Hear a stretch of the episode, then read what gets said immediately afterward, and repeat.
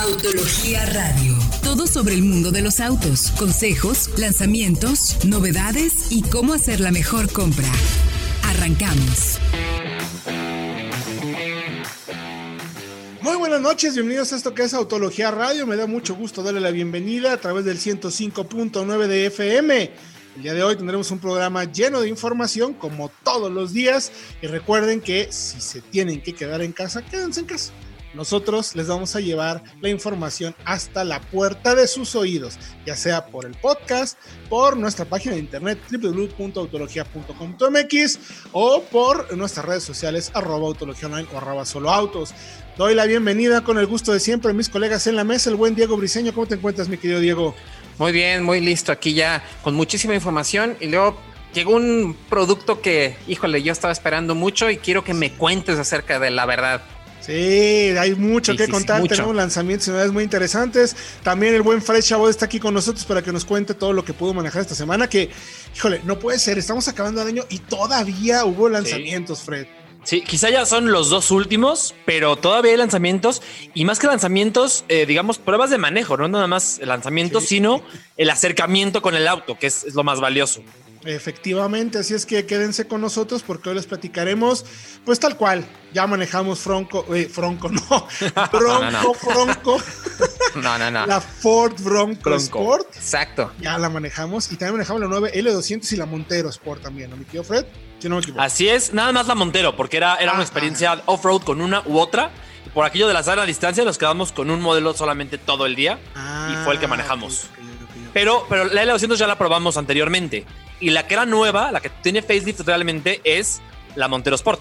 Era la más interesante. Efectivamente, mi querido Freddy, les recuerdo nuestras líneas de contacto, arroba autología online, arroba solo autos, para que nos manden todos sus comentarios y sugerencias y le ayudemos a tomar buenas decisiones de compra. Entonces, esta semana, ¿qué tuvimos, chicos? ¿Qué tenemos que hablar en este primer bloque que tiene información importante para que negociemos y hablemos con nuestros amigos de la audiencia y tomen buenas decisiones? Que es lo más importante, ¿no? Fue Toyota conduciendo eh, eh, por un México este mejor. Este por un México mejor, mi querido Diego. Tú estuviste muy enterado del tema. ¿De qué se trata? ¿Qué pasó? Bueno, miren, es el área de responsabilidad social de Toyota de México, que ya tiene tres años precisamente con este programa de Conociendo un México Mejor, en donde buscan siempre apoyar a las comunidades más vulnerables en el país a través de un apoyo económico, vehículos Toyota centrándose siempre en tres pilares este, fundamentales, que es la educación, el medio ambiente y la seguridad vial. Entonces, para este año, con toda la, situación generada por la pandemia del COVID-19, la verdad estuvo bastante complicado, pero aún así, Toyota recibió más de 200 proyectos este, listos para ayudar a todas estas comunidades provenientes de 24 estados de la República y anunciaron a los ganadores. Los ganadores fueron en el área de seguridad vial, un proyecto que se llama La Bici, que es el laboratorio de invención para la ciudad en Mexicali, que también se van a llevar el, apoyo precisamente para ayudar a la comunidad a que sea más segura las calles, tanto para los ciclistas como para peatones, como para los autos.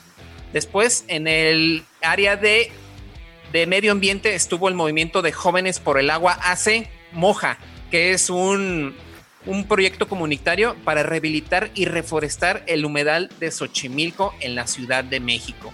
Y ya en la parte de eh, educación, precisamente también en Baja California, se llevó la Fundación de Artes Musicales de Baja California a través de una aplicación que se llama Carisma, donde los niños pueden aprender a través de la música, bailando y todo junto con la música. Así que pues Toyota va a ofrecer un apoyo de hasta 500 mil pesos, un vehículo Toyota para apoyar a sus labores y toda la gestión que tienen junto con su, con su socio que es la Fundación Merced para realizar todo el proyecto de sus labores sociales.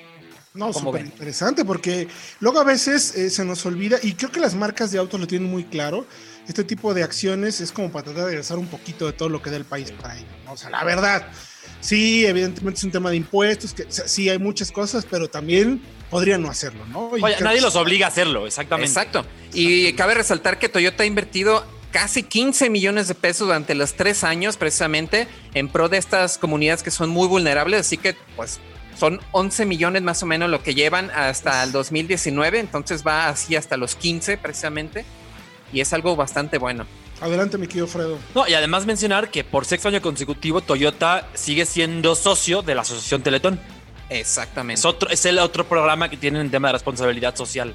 Efectivamente, entonces todo lo pueden checar en www.autologia.com.mx. Desde aquí la verdad es que le agradecemos no solo a Toyota, a todas las marcas que están muy metidas, todo lo que hace Ford, por ejemplo, lo que hace General Motors, que son las primeras que, bueno, Kia también con los niños, hacen muchas cosas donde ayudan y buscan regresar un poquito de lo que el país como tal le da de, en cuanto a la compra de coches tal cual, marketing, todo lo que se hace, pero también un poquito de eso. Entonces es algo que la verdad es que agradecemos muchísimo desde aquí, desde autología.com.mx. Y luego nos vamos a la siguiente información que tiene que ver con la Cayenne. Digo, no es otro tema, pero es muy interesante. Es interesante, muy interesante, porque, bueno, tú tienes los datos, Fred, y la verdad es que nos dejan con el ojo cuadrado lo que representa Cayenne en, pues, para la marca, ¿no? Sí, es el o la Cayenne eh, quién sabe, pero ya cumplió 18 años y un millón de unidades producidas. Es interesantísimo porque la misma cifra le tomó al 911 54 años. Entonces, para que se den una idea del, del, exitazo que ha tenido la Cayenne, mucha gente cuando la presentaron, muchos críticos que tuvieron que decían va a ser un fracaso porque como un Porsche SUV, eso nunca va a funcionar. Y pues miren, ya tiene tres generaciones, eh, exitosa y ha tenido además varias digamos, varios alcances. Tuvo, participó en el Transiberia Rally y lo ganó hace unos años. También arrastró a un Airbus A380 eh, por más de 40 metros y eh, tiene una versión enchufable de casi 700 caballos, con autonomía eléctrica, por llamarle así. Es interesantísimo. Exacto, y no luego aparte pues hicieron a Porsche una marca casi independiente, ¿no? O sea, prácticamente. Supimos que por ahí estuvo eh, estuvieron a punto de comprar precisamente a Volkswagen, por ahí no lo pudieron, pero precisamente fue gracias a las ventas de, de Cayenne. de hecho, fue el segundo vehículo más odiado de, por los fanáticos de la marca. El primero fue el Boxster. Cuando salió el Boxster, todos los que eran fans de Porsche dijeron, pero ¿qué les pasa? ¿Cómo es posible? Salió Cayenne y se les fueron al cuello. Cosa que después tuvimos y me incluyo porque tomamos una, una SUV para una marca. O sea, ¿cómo se va a manejar como un 911? No, pues sí, sí es que el 911 de las SUVs definitivamente es espectacular por donde se le mire. Eh, eh, solamente Porsche lo hace como lo puede hacer, ¿no? Definitivamente. Y, fíjense nada más, interesante. Eh, o sea, 20 años después tenemos ya una sub de Lamborghini, Ferrari prepara la suya y Porsche se les adelantó a todos casi 20 años. Eso es muy cierto. También Aston Martin tiene la de Aston Martin. O sea, marcas de coches deportivos que jamás nos hubiéramos imaginado Rolls con una sub. Rolls Bentley. O sea, jamás hubiéramos pensado que tuviera una sub. Porsche se les adelantó a todos por 20 años. creo que habla mucho de la idea y del carácter de la marca.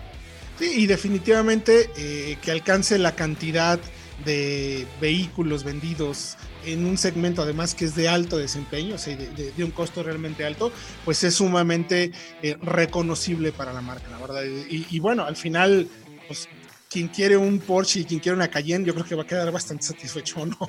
Sí, sí completamente de acuerdo. Desde los híbridos hasta los, hasta los superdeportivos, ¿no? Y no es barato.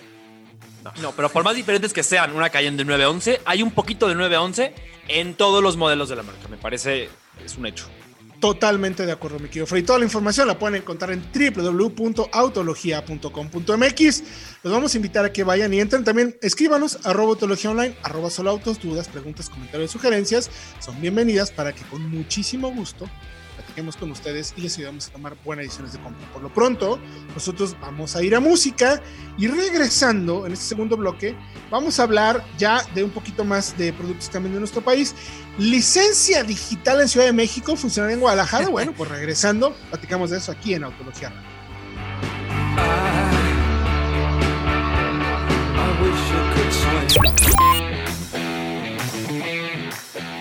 Estamos de regreso ya en Autología Radio 105.9 de FM. En el bloque pasado platicamos sobre los 18, eh, sí, 18 años, iba a decir 18 millones, no, el millón de unidades de los 18 años de Cayenne, rapidísimo, en mucho menos de la mitad del tiempo que lo consiguió, una tercera parte, menos de la tercera parte, precaución 911. Y también platicamos sobre eh, lo que está haciendo Toyota, lo que hizo Toyota durante la pandemia para apoyar un poco a las fundaciones, que es algo que lleva ya varios años haciéndolo, lleva casi 16 millones de pesos invertidos. ¿Qué les parece si lo quieren escuchar, mi querido Diego Risueño? ¿Dónde les decimos que nos pueden escuchar para que estén pendientes del tema? Está muy fácil. Suscríbanse al podcast de soloautos.mx donde tenemos toda, toda la información de nuestro programa de radio, incluso dividido por secciones. ¿eh? Así que eh, está, cuando ustedes lo necesiten, no tienen que estar pendientes al radio precisamente. Suscríbanse, también va a haber las historias para una marca que ya se estrenó un nuevo capítulo con Nissan. Nos contaron cosas muy interesantes de Nissan en México, así que suscríbanse, estamos en Spotify, iTunes, Podomatic, en todas las plataformas para que ustedes lo escuchen cuando lo necesiten. Efectivamente, ahí está toda la información para que hasta la puerta de sus oídos tengan los datos claros, precisos y concisos. Oigan, y hablando de novedades interesantes también durante este año, Diego, tú te encargaste de esa información, yo sigo sin entenderla. ¿Cómo que hay una licencia digital en Ciudad de México? O sea, ¿qué onda con eso? Y podría, ahorita reflexionamos si es algo que pudiera funcionar en otros estados de la República. Exactamente, bueno, es más que nada es como una medida precisamente ante la pandemia para que la gente pueda tener su licencia vigente y sin tener que ir a, hacer filas, sin tener que hacer aglomeraciones precisamente en los trámites ante la CEMOVI allá en la Ciudad de México. Y solamente por el momento es para licencia de tipo A. Lo interesante es que esta licencia digital, tal cual, tiene la misma validez que el documento físico y pues ya a partir de ayer ya está disponible para que a través de la aplicación de CDMX, la aplicación para celulares, ahí la puedan tramitar, puedan pagar incluso su derecho y ahí tienen su, documento tal cual. Así que si los para este, un este, tránsito, ahí mira, aquí está mi licencia, no tienen que ya traer el documento físico ni nada. Y también hay que aclarar que nada más es para este, renovaciones, ¿eh? Al parecer ah. para las nuevas Todavía no. Ok, bueno, es que hay dos cosas, dos cosas que son, digo, si de por sí, como se otorga la licencia hoy en día en nuestro país, es una pena. O sea, yo quisiera saber cuántas de las personas que tienen licencia actualmente en nuestro querido México hicieron examen. No, aquí en Jalisco sí se hace, ya saben. Sí, en Jalisco sí se hace, pero no que sí, tampoco es el, el, examen, ¿eh? Digo, hay casos en, en, Ciudad de México y en Estado de México donde hay personas eh, que hicieron el experimento ciegas que sacaron su licencia. Eh, Porque nunca jamás les hicieron ningún examen, ningún, ningún tipo de. Eh, es, tan fácil como formarte a comprar un kilo de tortillas. Exactamente. es el trámite. Sí, es tal es El trámite ya. Un trámite sencillísimo que sí se agradece. Y lo que dijeron es que era para evitar, ah, oigan usted, la corrupción. Entonces. Sí, también. Ah. Digo, porque eh, ustedes saben, cuando uno va a hacer trámites, sobre todo aquí en, tránsito o algo, bueno, tengo mucho que no voy precisamente, y ya saqué la, el refrendo hace algún tiempo, pero los coyotes de repente, eso era un, algo bastante molesto y hacerlo precisamente a través de la aplicación, pues al menos te quita esa tentación, por decirlo si es renovación, Si es renovación, me parece que está bien. El problema es cómo se obtuvo esa licencia, que es a lo que voy, ¿no? Pero bueno. Eso, exacto. Eh, vas a poder pasar, o sea, después de tener tu licencia digital, unos meses después, cuando abran los módulos, vas a poder pasar por tu plástico. Porque ah. yo me imagino a alguien que se le acabó la pila, por ejemplo, que nos pasa muy seguido, o sea, más de lo que eh, creemos. Tu licencia no, pues acá, pero no tengo pila, no tengo un cargador. O, eh, ¿sabes qué? De plano me robaron el celular. ¿Cuántas veces no pasa que te lo roban? Te lo te asaltan y te lo roban. No tengo licencia. Entonces vas a poder pasar por tu plástico más adelante. Ah, eso está bien. Yo creo que sí es para evitar aglomeraciones. Me parece una solución inteligente. Insisto, pongo previo a eso cómo se obtiene la licencia y si es para refrendo, está bien. O sea, Me, parece, me parece que es una solución inteligente y hay que abocarnos al tema digital que cada vez es más efectivo, más necesario y que ya nos dimos cuenta que pues, no pasa nada. Puedes hacer las cosas digitales. Entonces, la verdad es que eh, no lo veo mal, honestamente. Salvo, insisto, que es cómo se obtienen las licencias. Pero bueno, me parece que hay que darles un voto de confianza y un voto de, buena opinión al respecto para ello. Oigan, otro tema interesante, eh, los hiperautos. Esto sí es una noticia que me parece que, deberíamos de compartir a todos. Los hiperautos para Le Mans empiezan ya a, tener cara, ¿no? A tener imagen. ¿Tú tienes la información ahí, mi querido ¿no, Diego? Exactamente, y los primeros fue precisamente Peugeot, que ya tiene una herencia deportiva bastante grande. Ha ganado en Le Mans, ha ganado en Dakar, ha ganado en el Mundial de Rallys. Así que Peugeot es un nombre bastante fuerte, incluso en Fórmula 1 ha estado presente eh, Peugeot. Y pues vuelve a Le Mans en esta nueva categoría que se va a, a estrenar en 2022, la de los hiperautos, y nos presumió precisamente su mecánica. Va a ser un V6 Twin Turbo de 2.5 litros, 2.6 litros, perdón, capaz de generar hasta 680 caballos y además tiene un motor eléctrico en el eje delantero que le va a ayudar en ciertas circunstancias. Ahí las reglas están un poco complicadas, pero la verdad es que es, es muy interesante. Sobre todo, ¿saben por qué? Porque para poder participar en Le Mans, Peugeot va a tener que homologar este motor en al menos así al menos 25 modelos de calle. Entonces, que va a haber algún Peugeot con su motor V6 Twin Turbo. No sé qué modelo puede hacer, no sé si vaya a ser un, un este, hiperauto de producción muy limitado o lo vaya a meter en alguno de sus modelos, no sé, pero al menos pues va a haber 25 con este V6. Vivir el RCZ, ¿no? O sea, pero, es fantástico. Pero el RCZ seguía, seguía estando basado en un 308. Este es un hiperauto en toda la extensión de la palabra. Sí, claro. Porque también lo mismo va a hacer Toyota también participar. Eh, Audi está evaluando su regreso también. Y Lamborghini también se dice que por ahí.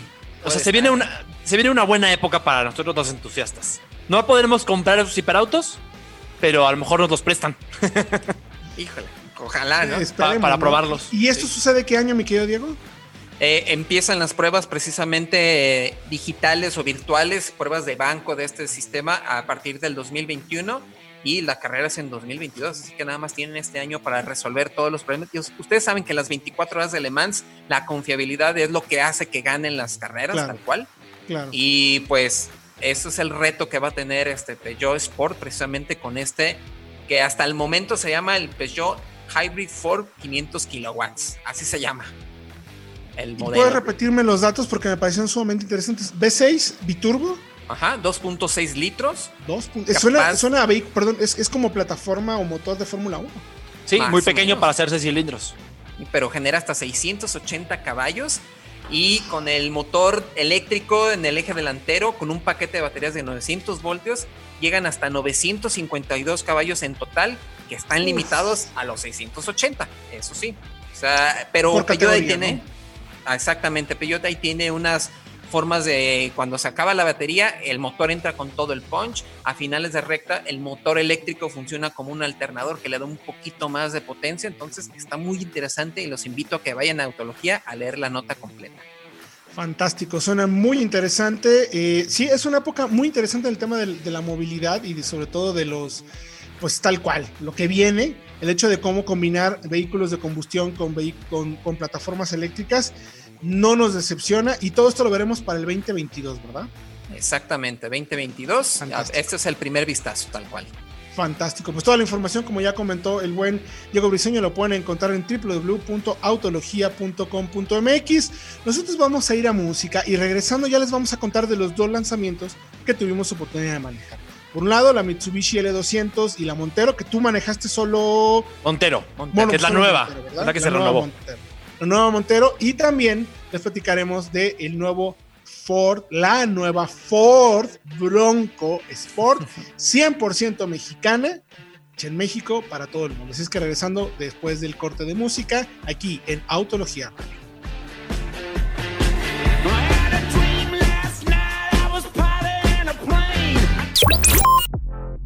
Mazda celebra 100 años de historia y por ello presentó su nueva edición especial 100 aniversario, una exclusiva serie limitada a 430 unidades únicamente en México. Los vehículos disponibles en nuestro país son Mazda 2 Hatchback, Mazda 3 Sedan y Hatchback, Mazda CX3 y Mazda MX5. Se tendrá una preventa exclusiva online con una dinámica especial llamada Coleccionistas. A partir del 21 de septiembre deberás de ingresar este código en el módulo localizado en la página web www.mazda.com.mx.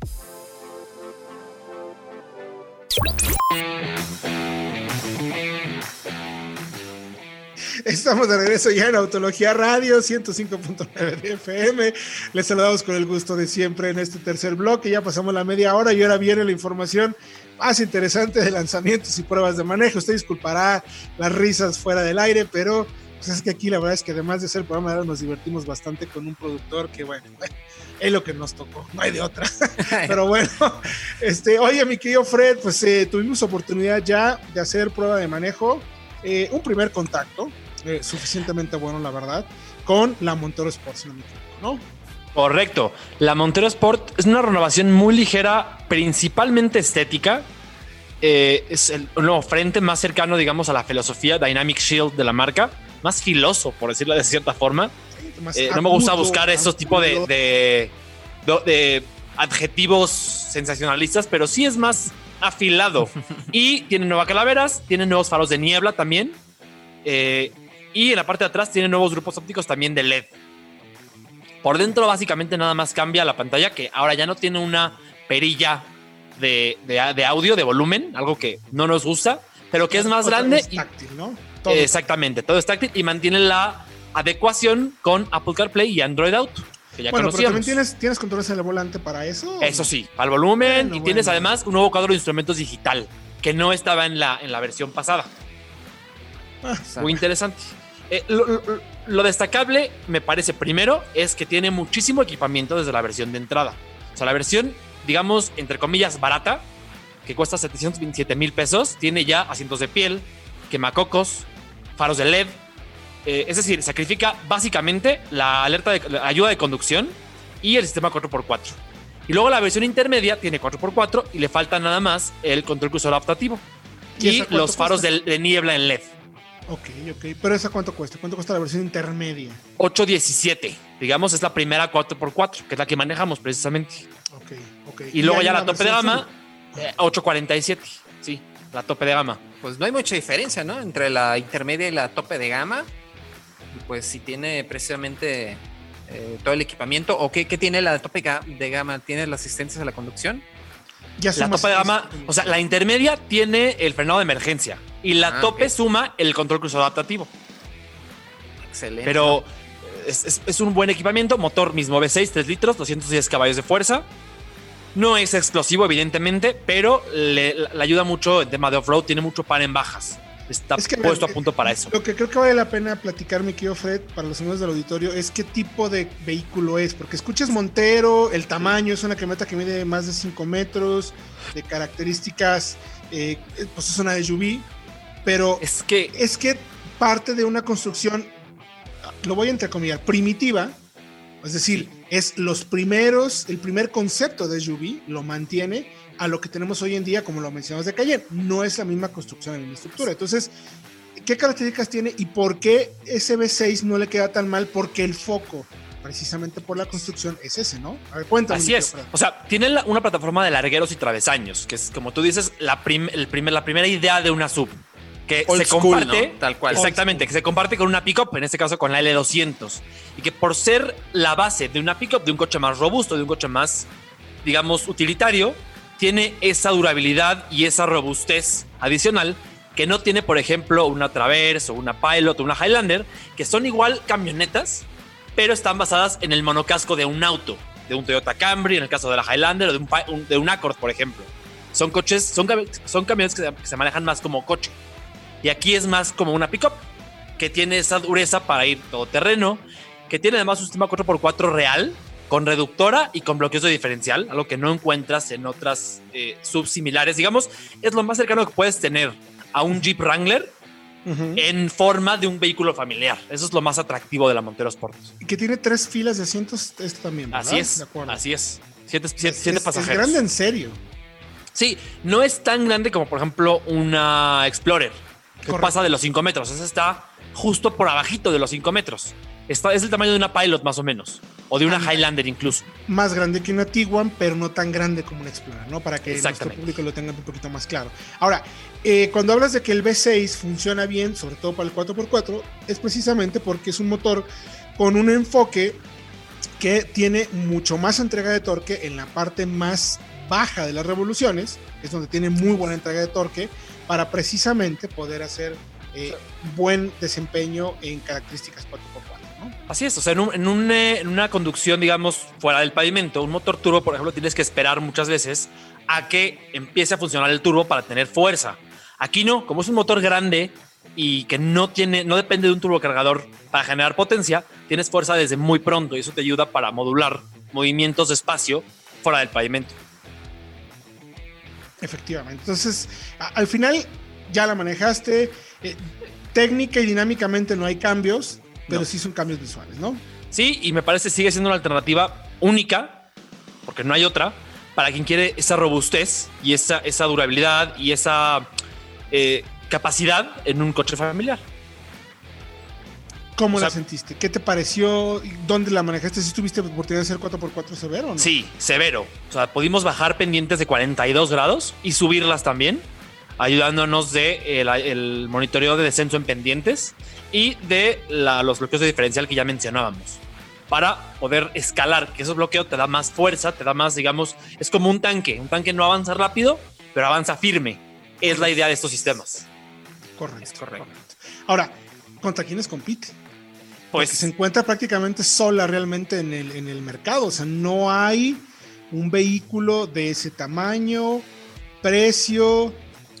Pero sobre la orientación, ¿no? La orientación, es muy específica. porque, porque por tamaño y capacidades, un Explorer, hay versiones de Explorer 4x4, pero son más grandes, tienen otro tipo de construcción, tienen motor turbo, pero tienen 4x4. Es que a ver, estas SUVs que parten de pickups medianas son muy populares en Sudamérica y en, eh, y en Asia.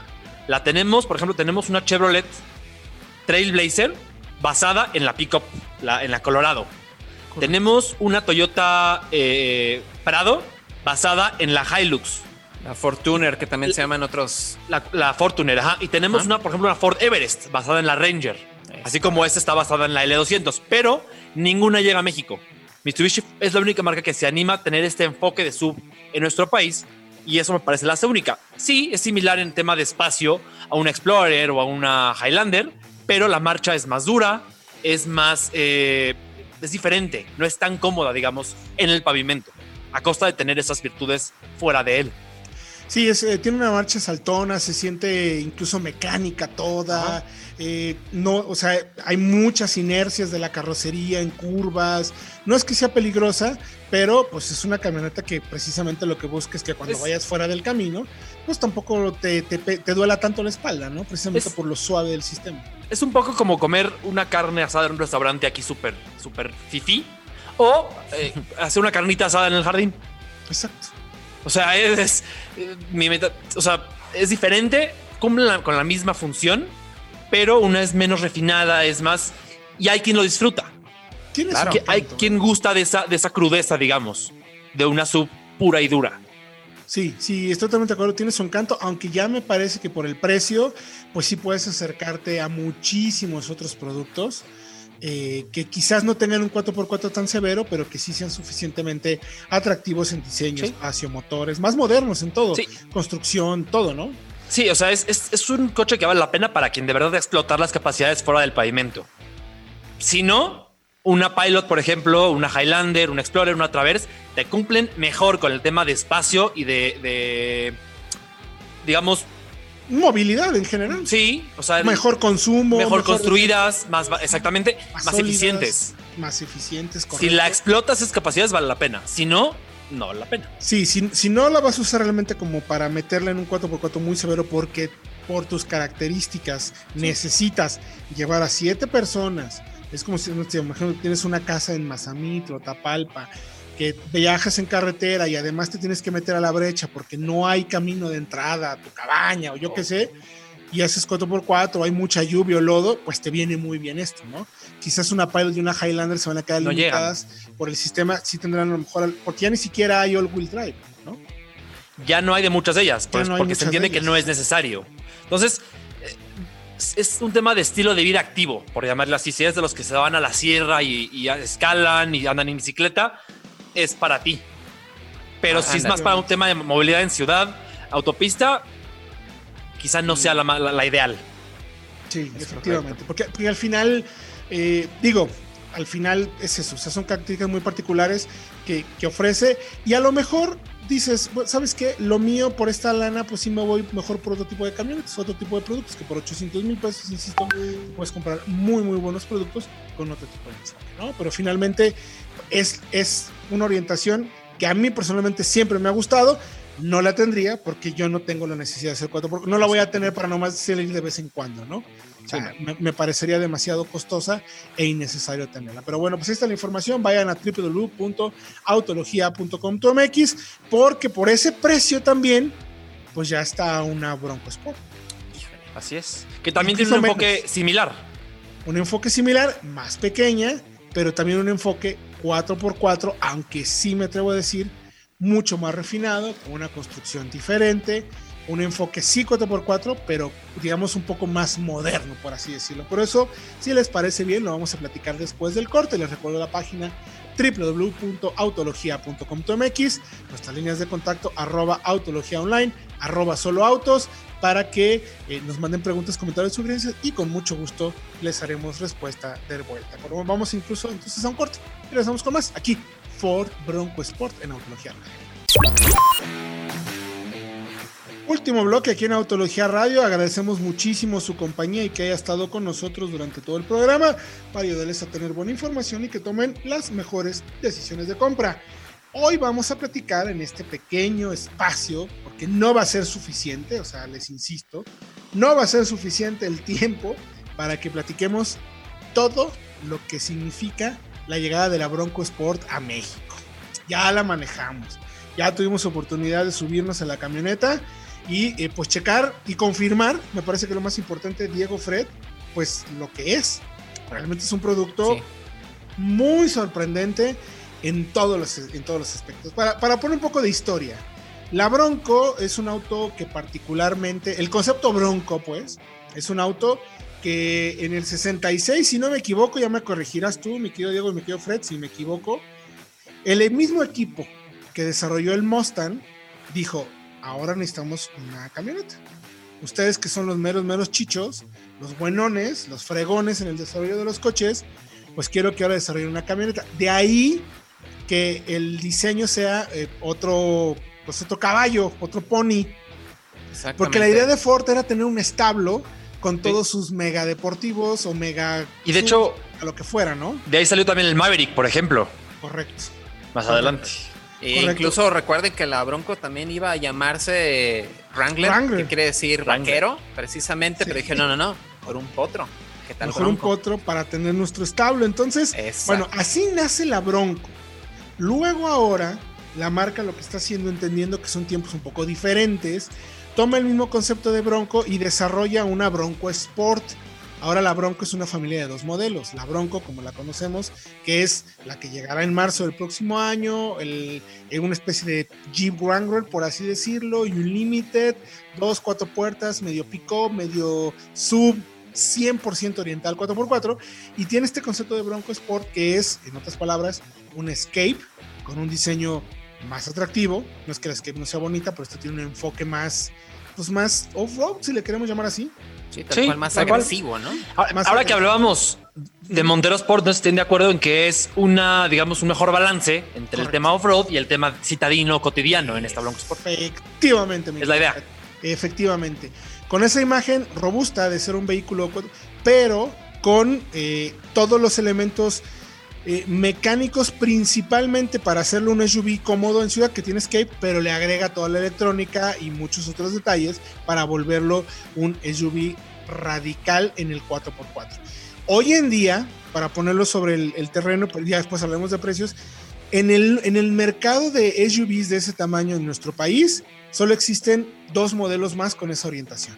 La Cherokee, la Jeep Cherokee, que tiene diferentes niveles, hasta una full, full, full, que son con el V6, Trail Rated, todos los chips ya saben que son así, muchas capacidades 4x4, mucha electrónica para eso, y la Subaru Forester, que tienen eh, las tope de Subaru Forester están en las entradas de, de, Bronco Sport y la tope de Cherokee está en la tope más o menos también de la Bronco Sport, ¿no? Porque la Bronco Sport está entre 618 y 189. Dime, mi querido Fred. No, no, es que hablando de rivales, nada más por ahí sabemos que es probable que ya no se comercialice en México la Cherokee. Ah, mira. Se quedaría solamente la Compass. La Compass Trailhawk como rival de la Bronco. Eh, pero también es probable no. que ya no haya versión Trailhawk. De hecho, miren, en el Bueno, sitio de. Jeep ya no hay Cherokee. Ya no aparece como modelo 2021. Fíjense. eso ya la retiraron. interesante. Y la Compass eh, todavía está en versión Trailhawk, pero podrían retirarla pronto. Se quedaría como un coche único, la Bronco Sport. Ok. Pues sí, se quedaría exactamente como un coche único. Entonces, ¿qué lo hace tan particular? Dos motores para nuestra audiencia que no conoce el tema. Hay un tres cilindros de 1.5 litros, 181 caballos, 190 libras pie, si no me equivoco. Ah, es tengo correcto. Memorizado. Y la versión tope, que se llama Badlands. Ah, porque, ojo, también es la primera camioneta dentro de Ford que no toma las, la SLT, XL7. Ya, ya sabes que le ponen Sí. eh, eh, no sé. XLT, no acuerdo- Eh, no los- exacto. Eddie Bauer. Eddie Ba- Eddie, eh, todas, no, son nombres completamente diferentes. Outer Banks, Salt Banks, si no me equivoco, y Big Bad- Bend, Outer Banks, perdón. Badlands y First Edition. que Esa. creo que ya First Edition, pues ya te la Se acabó en horas. Porque se acabó en horas. O sea, ya ni siquiera la considero. Así tal cual. Eh, sí. Pero son las primeras dos eh, con el motor de cilindros y la tope es el 2 litros, 245 caballos y 279 libras pie, que tiene el Escape, que funciona muy bien. Caja de 8 para todas. Y muy efectiva, la verdad. O sea, la on-road, que fue la que manejamos, está bien. El 3 cilindros turbo funciona suficientemente bien. No es, no esperen el mega desempeño, pero, pero lo hace muy bien. La verdad me sorprendió y estoy seguro que con esa caja, Fred y, y- y Diego, en autopista, a ritmos bueno, vas a tener un súper consumo. Por como vi más o menos eh, que estaba ajustada un poco la caja, fue un contrato muy pequeño. eh, Les debo un poco más ahí. La prueba a fondo vendrá más adelante, eso Sí, sí, sí. se entiende es su primer contacto. Ahora, Ford tiene buena experiencia, digamos, con los motores turbo de tres cilindros. Aquí es la primera vez que lo recibimos. Sí. Pero en Europa tuvieron hace unos años y todavía un 1.0 que fue muy premiado y que incluso pudieron viajar con él, dato, en un aeropuerto en una maleta. El bloque era tan compacto y tan ligero que cabía en una maleta y podían, eh, digamos, documentarlo. Sí, efectivamente. Efectivamente. Y haga- multipremiado, insisto en eso. O sea, es, es Sí. un motor sasasasazo. Ahora, ya, ya- ya también probamos la Badlands en 4x4. Todas tienen eh, eh, un sistema de all-wheel drive, pero con una orientación 4x4. El sistema lo puedes bloquear, es decir, hay un bloqueo diferencial central donde manda 50 y 50. El sistema principalmente es un tracción delantera. En caso de pérdida de herencia puede mandar hasta el 80% al eje posterior. Entonces, esa es en la versión de entrada, la más sencilla. La Badlands tiene un sistema que incluye un diferencial de trasero, que es electrónico, bloqueable, y que permite que cuando mandes el 80% se quede en el eje posterior y puedes mandar hasta el 100% de ese 80 a alguna de las ruedas para que entonces puedas salir situaciones más eh, arriesgadas o agresivas de 4x4. Y, y por eso la vimos ahí, este, junto con la Bronco Grande, la Bronco a secas, ahí, Sí. este, en el desierto de Moab, que era territorio Jeep. Ahí vean a la Bronco atrás de la, de la, a la Bronco Sport, atrás de la Grande, como si nada. Entonces tiene todas estas asistencias, además de los modos de manejo que también se me hacen muy interesantes. los- Sí. El modo GOAT, que quiere decir cabra, pero también al mismo tiempo son las siglas de Ghost on Any Terrain. Está fantástico, qué buena idea. Son unos sí, qué buena genios idea. del marketing, la neta. O sea, está bien chido. Yo. Y esa versión, la Badlands, tiene ya siete modos de manejo. Hay mo normal, confort, resbaladizo, arena, y este suma hasta roca y lodo. Digamos, más especializada para conducción Todavía más. pavimento. Pero ¿saben qué? También descubrí que hay unos datos que no comentaba tanto la marca al principio.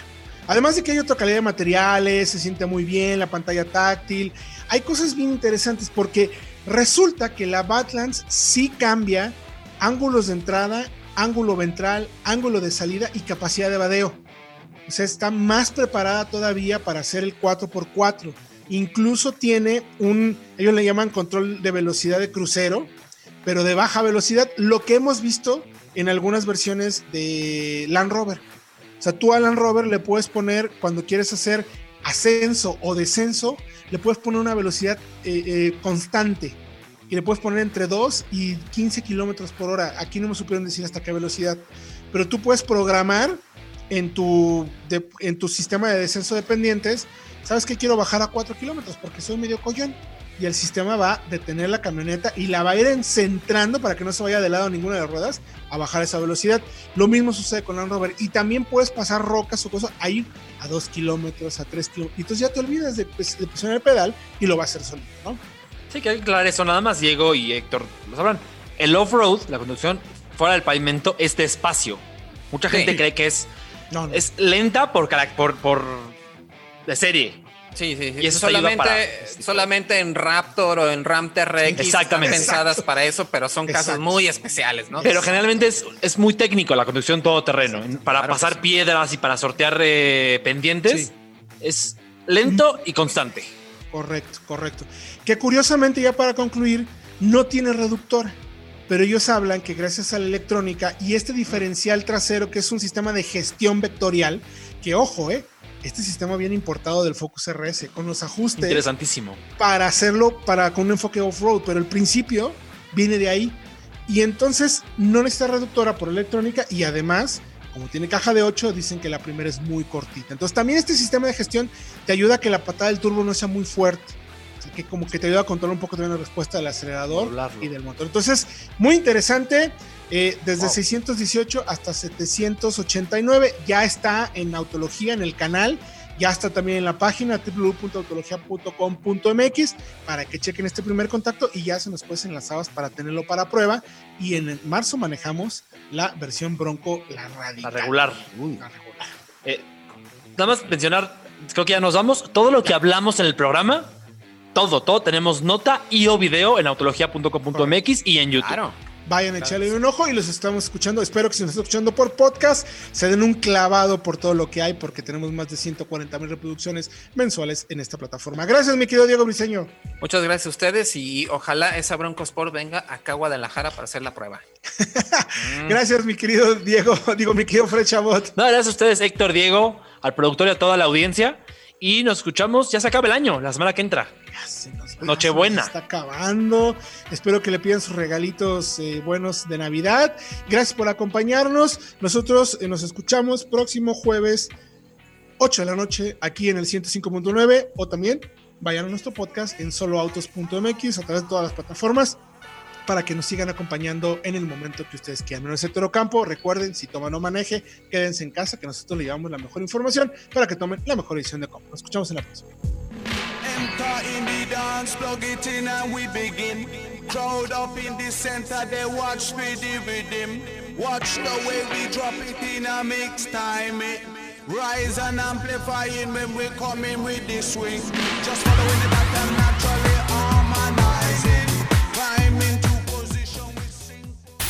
Autología Radio.